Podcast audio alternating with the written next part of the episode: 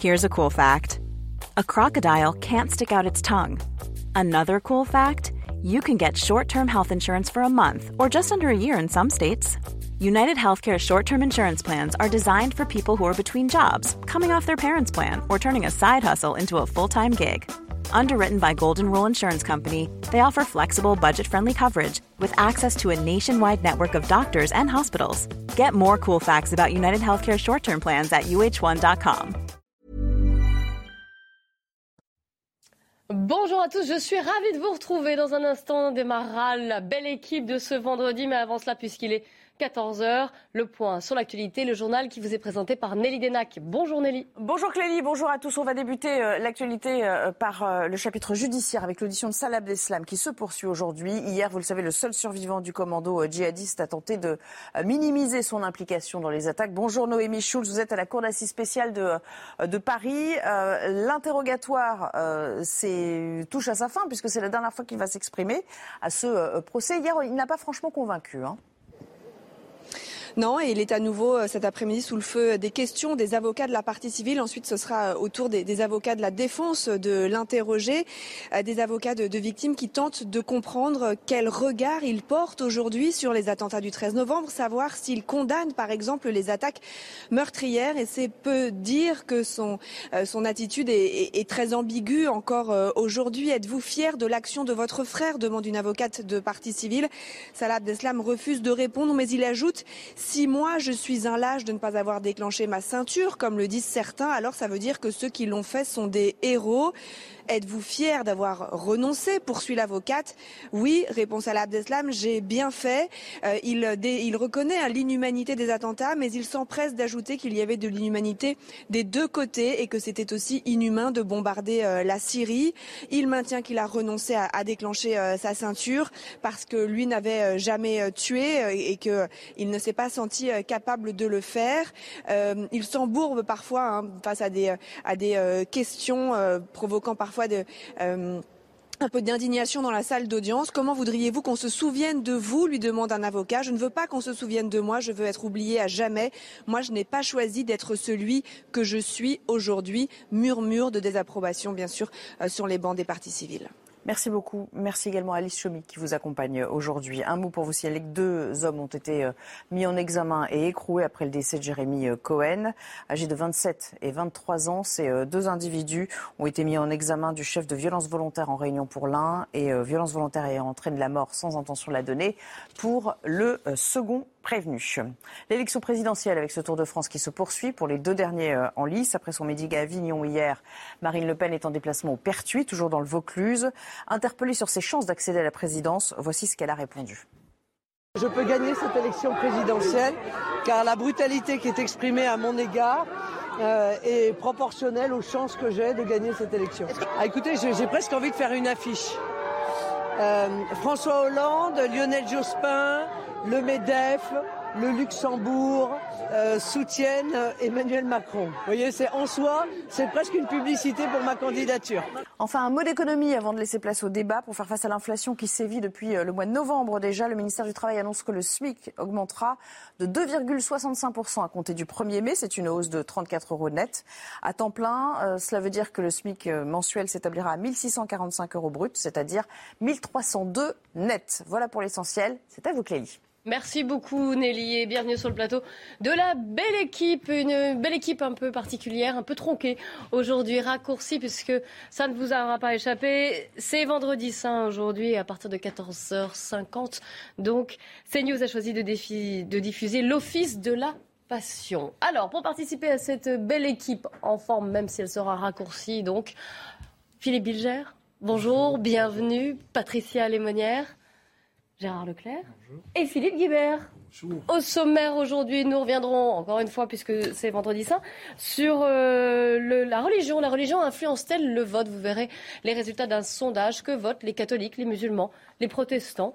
Nous ferons le point. Nous ferons le point également sur le procès des attentats du 13 novembre avec les déclarations de Salah Abdeslam qui, vous le savez, et Nelly l'a rappelé dans son journal, qui font polémique. Mais avant cela, évidemment, la campagne. Alors, on va faire un point sur les deux candidats. Vous savez que aujourd'hui, Marine Le Pen est dans le Vaucluse. Grand meeting hier à Avignon, au cours duquel elle a appelé à faire barrage à Emmanuel Macron, ce qui peut être euh, amusant, on va en débattre, parce que d'habitude, ce vocabulaire, c'est plutôt opposé à Marine Le Pen. Écoutez-la. Patriote de droite, patriote de gauche ou d'ailleurs, je dis, dans cette élection qui nous voit rassemblés pour le redressement du pays, notre seul parti, c'est la France. Si les Français ont à faire barrage, c'est au retour d'Emmanuel Macron. Faire barrage au Rassemblement national, là c'est faire barrage à Emmanuel Macron, évidemment. Ce choix de vocabulaire, Philippe Guibert, n'a rien d'un hasard, elle renverse la formule. C'est le retournement du stigmate. non, mais elle a une stratégie qui est, de son point de vue, pas, pas idiote, qui consiste à, à faire d'Emmanuel Macron le candidat du système. Et donc d'elle, d'être la vraie candidate du changement. Et donc elle joue habilement sur le fait qu'Emmanuel Macron a reçu le soutien de ses prédécesseurs, François Hollande, Nicolas ah, Sarkozy. Vous allez trop vite en besogne, je vais, vous allez écouter cette déclaration. Euh, d'autres personnalités euh, qui ont gouverné. Et donc c'est le système qui a gouverné contre la candidate du changement qui va incarner autre chose, l'antisystème. Elle dénonce aussi un pouvoir sans empathie, je la cite, hein, de la part d'Emmanuel Macron. Oui, c'est cohérent avec, euh, avec sa position de se vouloir la candidate du peuple. Philippe Depuis le soir du premier tour, on a bien compris, et les médias l'ont euh, répété, ou bien on aura tout sauf Marine Le Pen, ou tout sauf Emmanuel Macron. Et elle euh, perfectionne la formule en disant, comme vous l'avez rappelé, Clélie, qu'il faut faire barrage à Emmanuel Macron. Elle est cohérente, mais je trouve que cette campagne qui, a, qui dure depuis maintenant deux, trois jours, euh, davantage, pardon. Depuis elle, dimanche est, elle est rude, elle est vigoureuse. Le président la prend au sérieux cette fois-ci parce qu'il ne considère plus son adversaire en surplomb et elle-même reste, comme le dit Philippe, en effet, dans cette attitude qui déteste les élites dont Macron serait l'incarnation elle serait le défenseur du peuple. Je la trouve très intéressante parce que les deux s'impliquent à fond. C'est vrai, ils sont... on l'entendra d'ailleurs Emmanuel Macron. Avec hein, vigueur, hein, c'est le moins qu'on puisse dire. Oui, alors, Patricia Lémonière. Effectivement, les, deux s'impliquent à fond sur des programmes qui, sur certains aspects, sont totalement antinomiques, enfin, opposés, euh, comme peut-être on n'a jamais eu une telle opposition euh, parce qu'effectivement, il y a entre les deux la marge d'erreur, hein, la marge entre les deux n'a jamais été aussi, aussi resserrée. Ce que je note, c'est que dans la stratégie d'Emmanuel Macron, il va se frotter dans des lieux où qui ne sont pas forcément acquis à lui. Il était au nord, il était dans le sud, et dans une espèce de rapport de force avec euh, une population mm. qui n'a pas voté majoritairement pour lui. Marine Le Pen, ces derniers jours, justement, à la stratégie opposée, puisqu'elle veut se dédiaboliser et être tout en sourire et en douceur, elle va justement, par exemple dans le Sud, où le Sud est arrivé en tête. Donc elle va dans les zones où elle, est, en tête, où elle est, si vous voulez, elle ne risque pas d'avoir un choc ou d'être alpaguée ou être agressée euh, aussi violemment que si elle se frottait à des terres hostiles. Elle a été un petit peu. Elle l'a été. Avignon, a mis, Jean-Luc Mélenchon. Mais ce n'était pas dans entre les deux tours. C'est pas euh, Gérard Leclerc. Elle creuse son sillon, quoi. Elle est sur un thème quasiment euh, mono euh, unique qui est le pouvoir d'achat. Elle a raison, parce que de son point de vue, puisque c'est un thème qu'elle avait préempté. C'est un thème qui, bien évidemment, résonne, parle aux gens, parce que la plupart des Français euh, sont mécontents de leur pouvoir d'achat, et euh, parce qu'elle a des solutions qui sont simples, qu'on retient, qui sont faciles. Euh, elle baisse la, TVA notamment sur, sur, sur tous les produits. Donc c'est un thème qui lui est favorable. En revanche, elle est d'autant plus sur ce thème-là que quand elle en sort, ça devient beaucoup plus compliqué. On l'a vu avec l'Europe, où là, elle est immédiatement, euh, du coup, attaquée en disant, euh, même si elle a, dit qu'elle sortirait pas de, de, euh, l'Europe, les, les politiques qu'elle veut mettre en œuvre amèneront à une sortie de l'Europe. Elle l'est sur l'état de droit, où quand même beaucoup de gens s'inquiètent en disant toucher au préambule de la Constitution pour faire passer la préférence nationale, euh, toucher à une dizaine d'articles, ça pose quand même problème. Elle l'est sur l'Ukraine, où quand elle a dit qu'il fallait un rapprochement stratégique tout de suite avec la Russie dès que la guerre sera finie, bien évidemment, il y a beaucoup de gens que ça a beaucoup choqué. Donc, en fait, elle revient toujours sur le pouvoir d'achat et son intérêt, c'est de rester sur le pouvoir d'achat. Mais écoutez là, justement, euh, vous parliez de Pertuis, là, elle, elle était donc euh, après Avignon hier soir euh, sur le marché de Pertuis dans le Vaucluse ce matin. Et elle est confiante, on va dire. Écoutez. Je peux gagner cette élection présidentielle car la brutalité qui est exprimée à mon égard euh, est proportionnelle aux chances que j'ai de gagner cette élection. Ah, écoutez, j'ai presque envie de faire une affiche. François Hollande, Lionel Jospin, le MEDEF, le Luxembourg euh, soutiennent Emmanuel Macron. Vous voyez, c'est en soi, c'est presque une publicité pour ma candidature. Alors, Philippe Guibert, évidemment, elle s'en amuse, évidemment, cette bonne guerre. Vous entendrez également Emmanuel Macron. Euh, oui, Philippe. Elle, est, elle a raison de dire qu'elle peut gagner. Je pense que ce deuxième tour n'est pas plié. Euh, on a des sondages depuis dimanche soir qui semblent donner euh, un avantage un peu plus net à Emmanuel Macron. Mais enfin, on est à moins de 55%. Et le débat de l'entre-deux tours n'a pas encore eu lieu. C'est ce que j'allais dire. cest que je... Pardon, alors, non, mais historiquement, dans les deuxièmes tours, on voit que ça se cristallise la deuxième semaine. Et la deuxième semaine, il y a toujours le débat d'entre-deux tours. Et alors, entre Emmanuel Macron et Marine Le Pen, le débat a une importance particulière compte tenu de ce qui s'est passé il y a cinq ans où elle avait complètement raté son débat et où elle avait perdu cinq, six points euh, après le débat télévisé. Et donc, je, je, crois que les choses se dessineront vraiment la semaine prochaine après le débat. Mais moi, je serais très prudent euh, sur l'issue de, cette, euh, de ce deuxième tour. Est-ce qu'elle n'a pas commis quelques erreurs quand même? Vous avez rappelé euh, Gérard Leclerc, ce rapprochement autant Russie après la guerre, dit-elle, mais qui a choqué les messages qu'elle a envoyés vis-à-vis des médias, où elle sélectionne les médias. Là, voilà, quotidienne, ce ne sont pas des journalistes. Il y a eu, il y a eu deux, trois maladresses comme ça, peut-être. Est-ce que ça pourrait lui coûter ou pas? Mais lorsqu'elle parle de l'obligation euh, à un certain moment de reprendre langue avec la Russie, lorsque ce sera possible, elle a un réalisme qui peut apparaître terrifiant en ce moment, mais qui est évident. Il faudra bien à un moment donné à nouveau dialoguer avec la Russie. Alors pour les médias, euh, Clélie, je risque d'être très minoritaire. Je trouve qu'on a totalement raison de considérer que les médias sont exemplaires lorsqu'ils le démontrent. Je n'ai pas été choqué par le fait que, aussi bien Emmanuel Macron qu'elle-même, ait récusé tel ou tel journaliste. Non, c'était pas tout à c'était pas, c'était pas tout à pour le débat. Hein. Ah non, c'est pas ça. quoi C'est quand en conférence de presse sur, euh, en toute fin de conférence de presse que nous avons suivi d'ailleurs en direct à propos de la constitution des réformes institutionnelles qu'elle souhaiterait mettre en place pour raviver notre démocratie, elle a évoqué eu une question sur les médias. Elle a dit mais ah non mais le quotidien, vous savez, ah bah, l'émission de quotidien, ce ne sont pas des journalistes, donc j'ai décidé de ne pas les inviter. Mais c'est-à-dire, d'une part, je ne suis pas loin de partager son avis, et d'autre part, et d'autre part, on ne peut pas demander à une personnalité politique d'être totalement masochiste. Je veux dire, on doit respecter la liberté d'expression, mais encore faut-il que les journalistes ou réputés tels ne soient pas hémiplégiques dans leur compte-rendu de la vie politique. Alors, oh là là, au tir de barrage de ce côté-ci, je donne la parole déjà à Patricia Lémonière.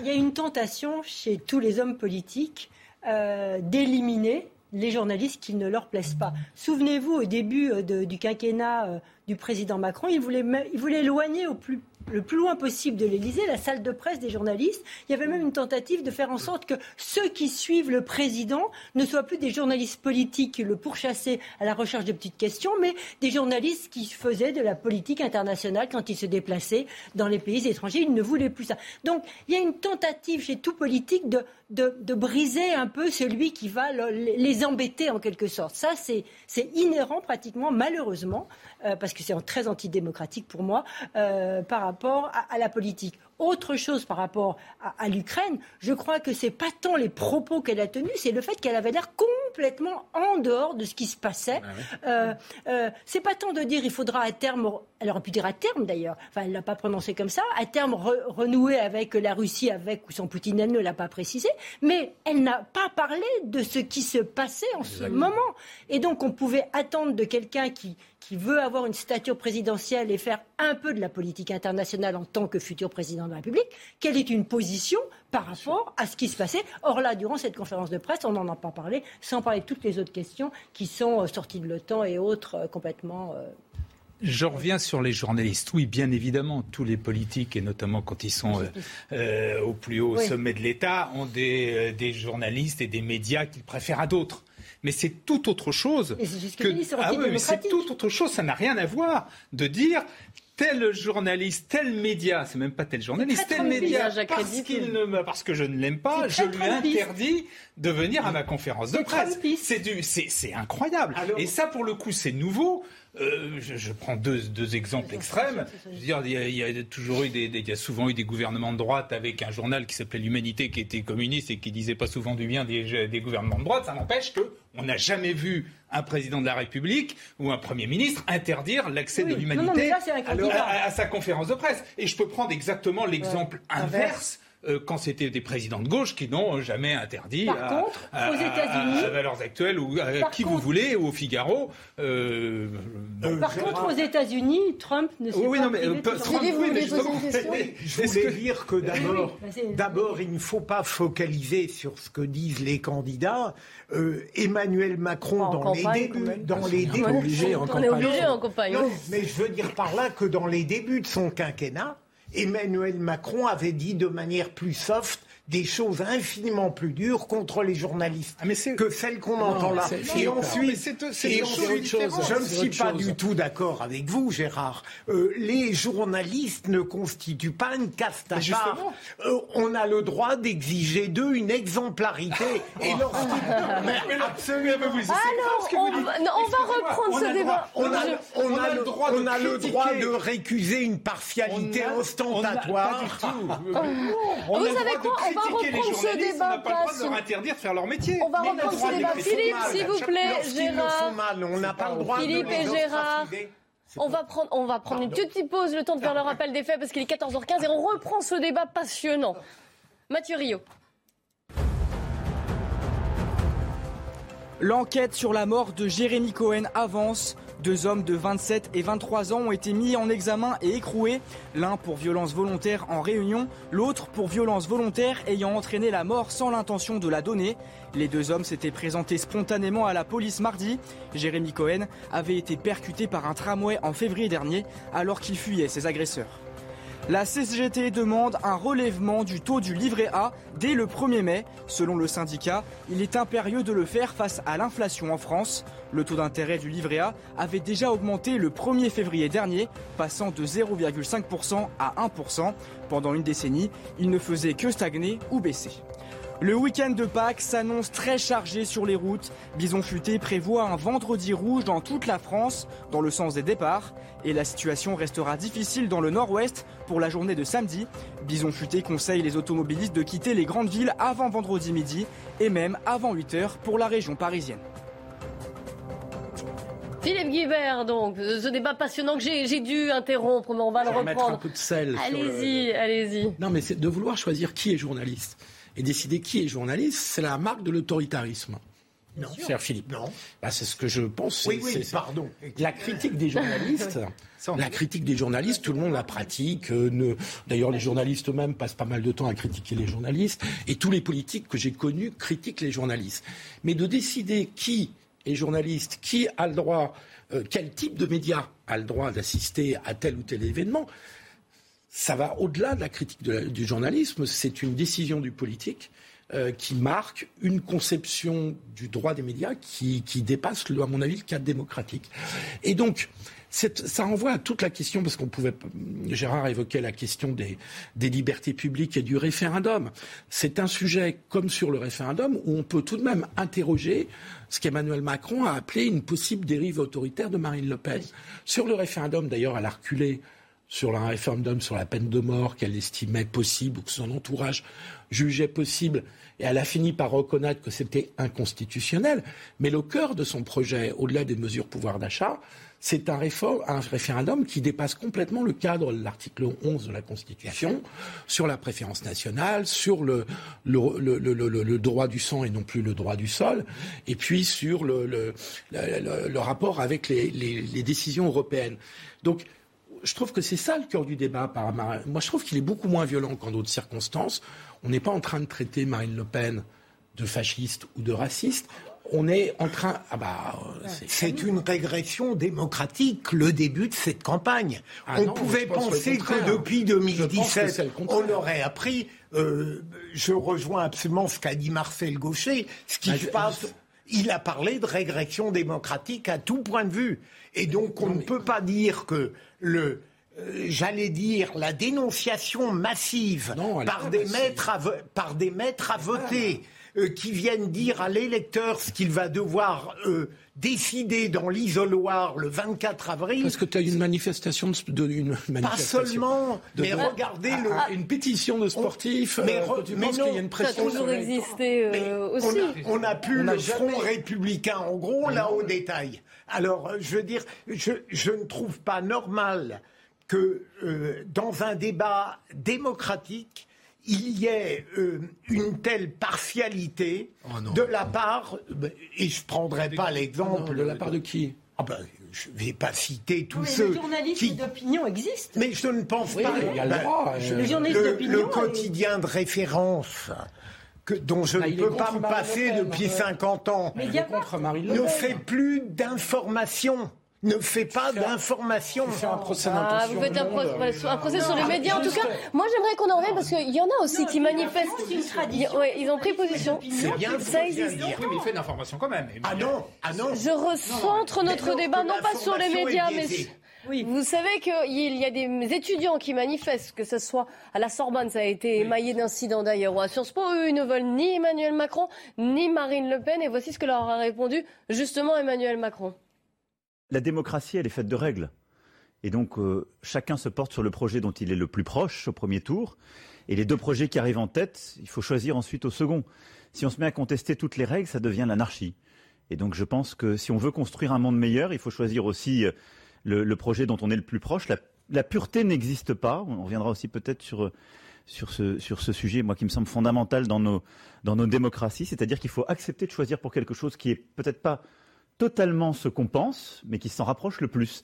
Alors voilà, Marine Le Pen également hein, a, fustigé ces, manifestations, évidemment, euh, j'allais le dire. Patricia Lémonière bah, Effectivement. Sur euh, justement toutes ces manifestations, ces pétitions, c'est ce qu'on en voit pour reprendre ce débat Moi, moi je, je, comprends la démarche intellectuelle de ces étudiants. À la limite, ils sont partagés. Enfin, je veux dire, ils savent pas. Non, mais attends, je parle de la démarche intellectuelle. Je ne parle pas de l'action. C'est complètement différent. Euh, je l'ai compris, ils sont partagés. Ils n'ont pas envie de voter Emmanuel Macron. Ils n'ont pas envie de voter euh, Marine Le Pen. Ils ont quand même le droit de s'exprimer. Justement, on parlait du droit à l'expression. Ils ont le droit de s'exprimer. Après ça, il y a comment ils agissent comment ils se font entendre. Et là, effectivement, euh, je pense qu'on n'est pas en mai 68, je pense qu'on n'est pas à, cette heure euh, de, clivage politique qui implique qu'on occupe une université. Aujourd'hui, ce n'est pas le moment et ce n'est pas l'heure. Vous voyez ici des images hein, de la Sorbonne qui est toujours en partie bloquée. Oui, il faut rappeler des choses toutes simples. On a le droit de manifester, on a le droit de signer des pétitions.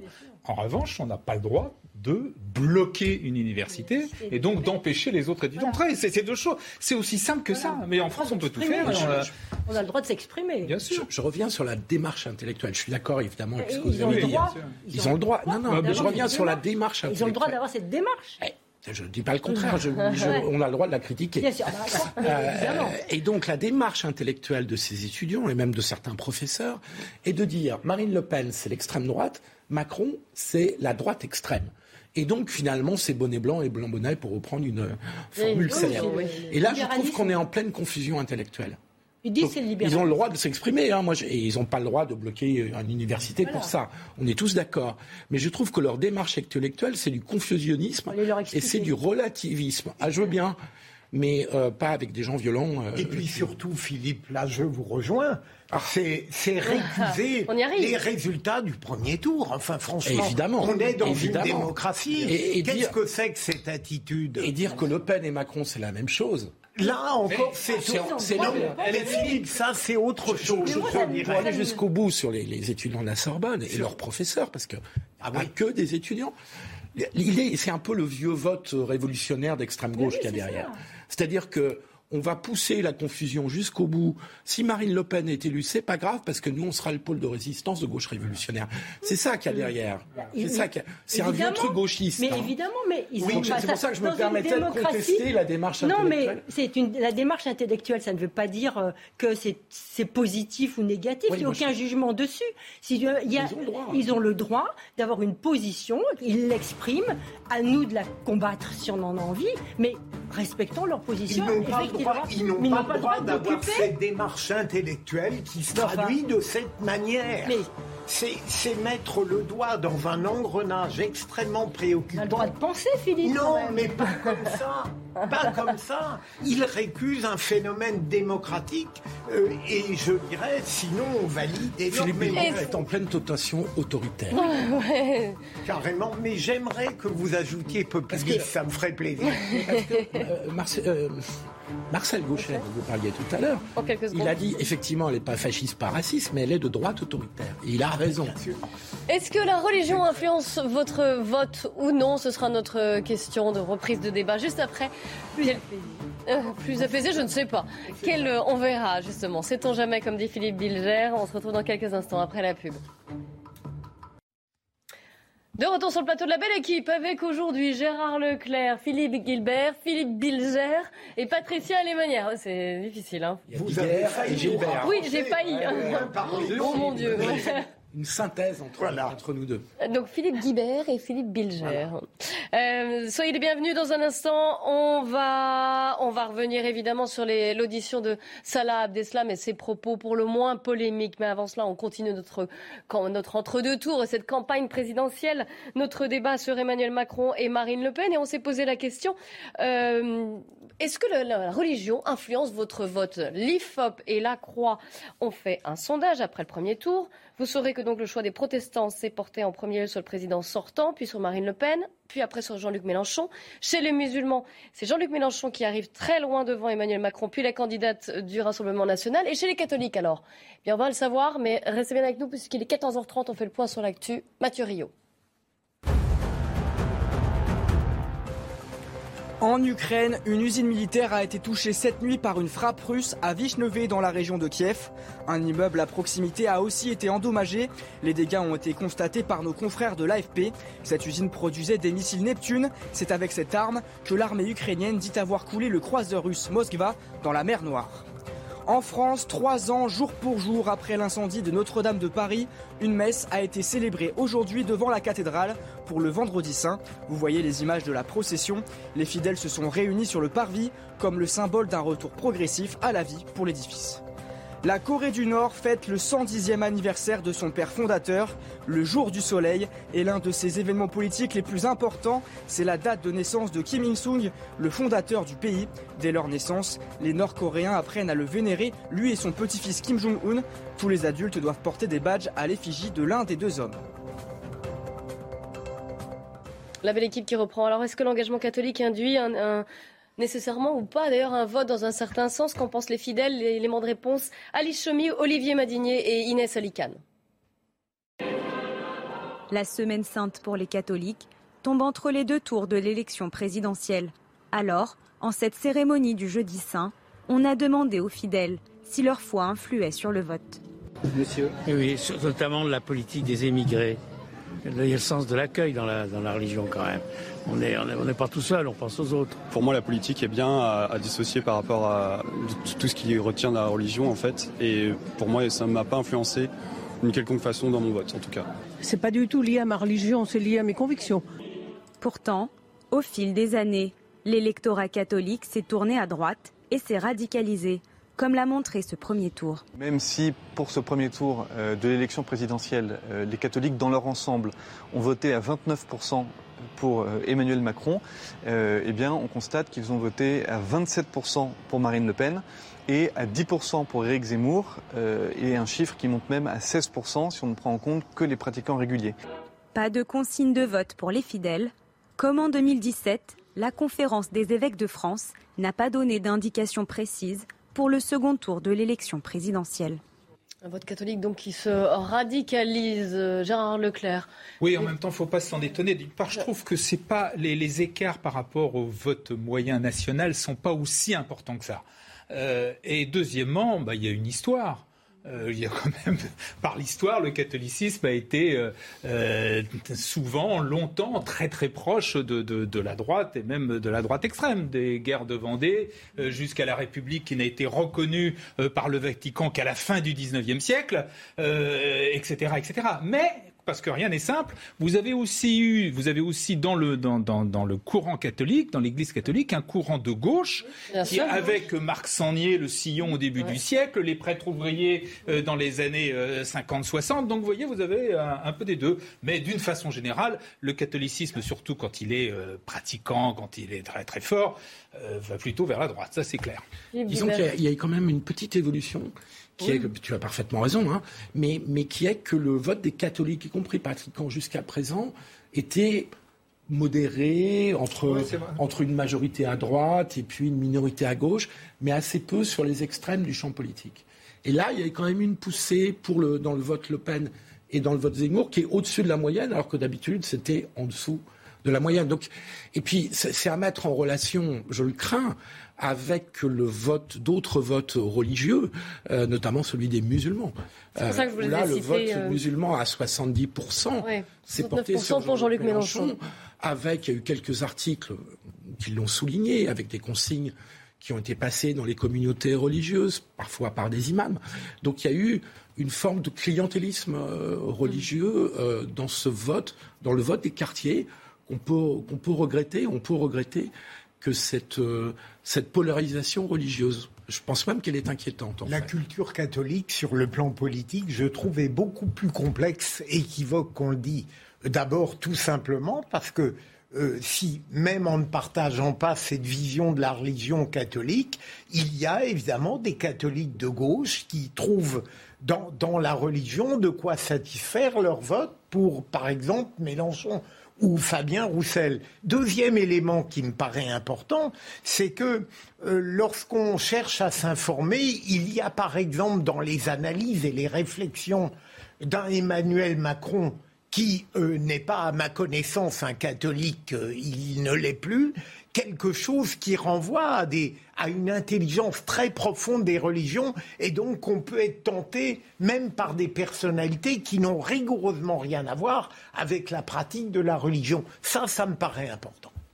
Moi, je Patricia pense Emmanuel. que c'est à l'image de, de la crispation euh, qui se passe aujourd'hui en France sur un plan politique et social, c'est-à-dire qu'on a une montée, effectivement, un raffermissement, j'ai envie de dire, des, des extrêmes, on l'a bien vu, avec ces trois pôles hein, qui se sont décidés, un pôle libéral, euh, un pôle trumpiste, j'ai presque envie de dire autour de Marine Le Pen, et un pôle Jean-Luc Mélenchon, euh, une espèce de de gauche, euh, voilà, Radical. euh, radical, melting pot, euh, essayant d'attraper un peu tout le monde, parce que je pense pas que dans les électeurs, de, de, de- on puisse qualifier le vote musulman de vote de gauche, hein, extrémiste. Donc euh, voilà, je crois que c'est complètement autre chose. Donc voilà, il y y a- il y a ce pôle. Donc la France est particulièrement clivée. Donc les religions, ceux qui pratiquent dans les religions, sauf les musulmans qui ont fait un vote plus global. Sinon, le- les catholiques se sont durcis, je crois, au, regard de ce qui se passe. Radicalisés, se sont durcis. Donc, logiquement, en se durcissant, ils se reportent plus, effectivement, sur, cette élec- sur, ce, sur ce type de, de candidat. Donc, c'est à l'image totalement euh, de, de notre société.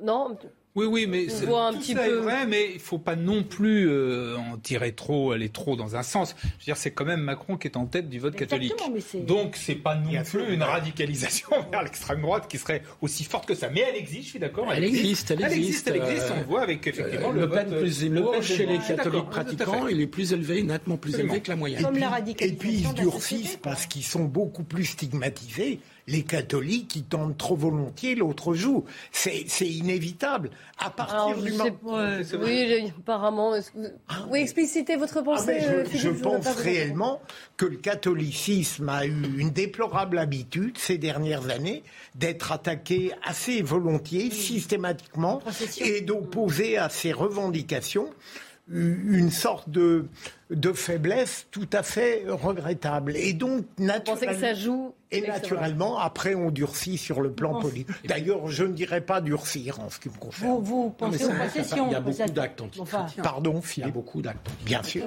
Bien fait. Donc, pour des catholiques pratiquants, euh, qui sont par définition plus sensibles à ces actes contre des églises, par exemple, euh, on peut comprendre que ça suscite des réactions. Sauf que les actes antichrétiens, c'est pas, ils sont pas politiques entre guillemets. On n'a pas vu l'extrême gauche euh, ou la gauche d'une façon générale attaquer spécialement l'Église. Donc, euh, je vois pas en quoi c'est les statistiques qu'ils disent. Mais oui, pas mais c'est oui, que ça, au sens classique. Il y a eu des processions attaquées, Philippe, mais à qui sont minoritaires. Vous voulez bien qu'on fasse un peu de politique étrangère? Vous savez que l'émission est raccourcie aujourd'hui en raison de la messe du vendredi saint qui sera diffusée à 14h50 en direct sur CNews.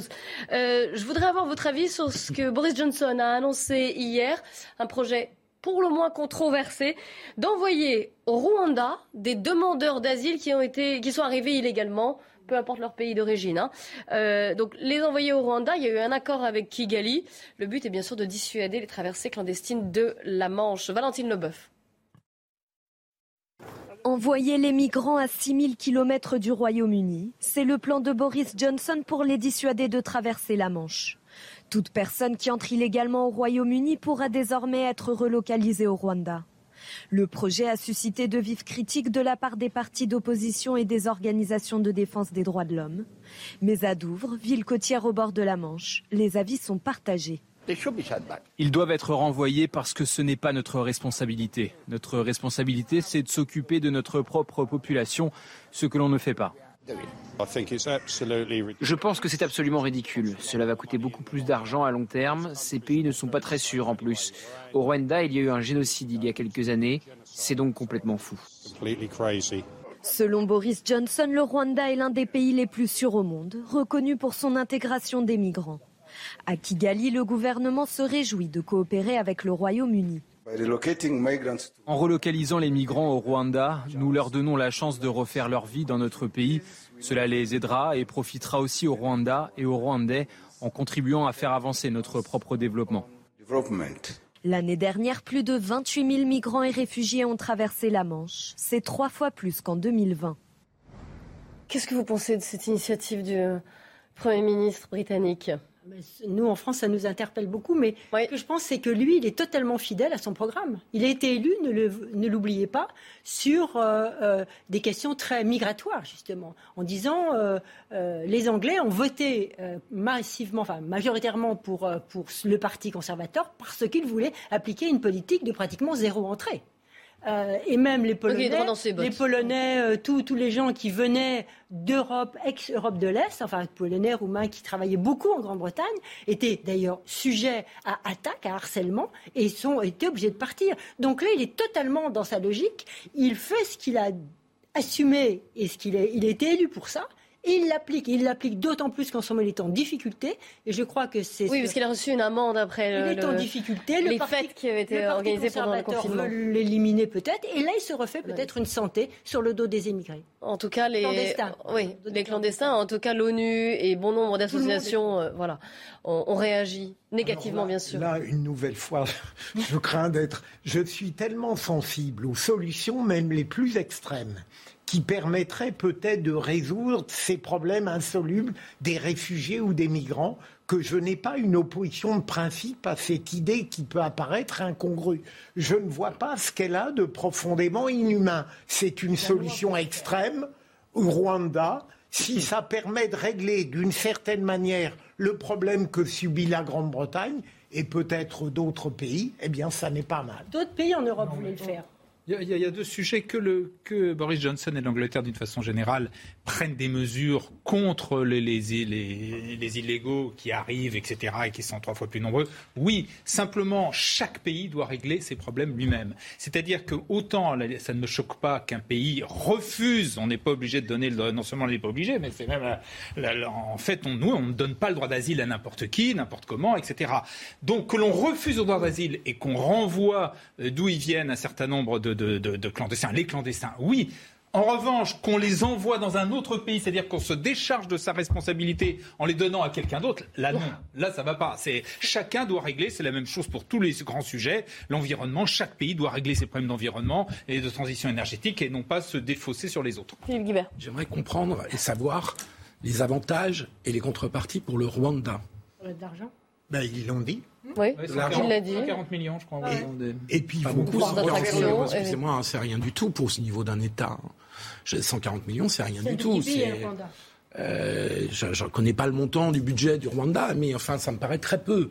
Euh, parce que de récupérer tous ces euh, déboutés euh, pour un pays, c'est difficile à gérer ensuite, pour le Rwanda comme pour les autres. On suivra, on suivra. Je voudrais qu'on aille euh, cette fois à la cour d'assises spéciale de, de Paris où se tient, vous savez, le procès du 13 novembre, long, très long procès. Et c'était une semaine clé puisque on a pu entendre les déclarations. Il est enfin sorti de son silence de Salah Abdeslam, qui est euh, l'un des membres du commando euh, encore vivant, le commando du 13 novembre. On rejoint Noémie Schulz qui suit ce procès pour CNews. Donc je l'ai dit, l'audition en plus d'ailleurs euh, son interrogatoire a, repris là euh, à la cour d'assises euh, spéciale. Mais déjà hier, il a beaucoup parlé.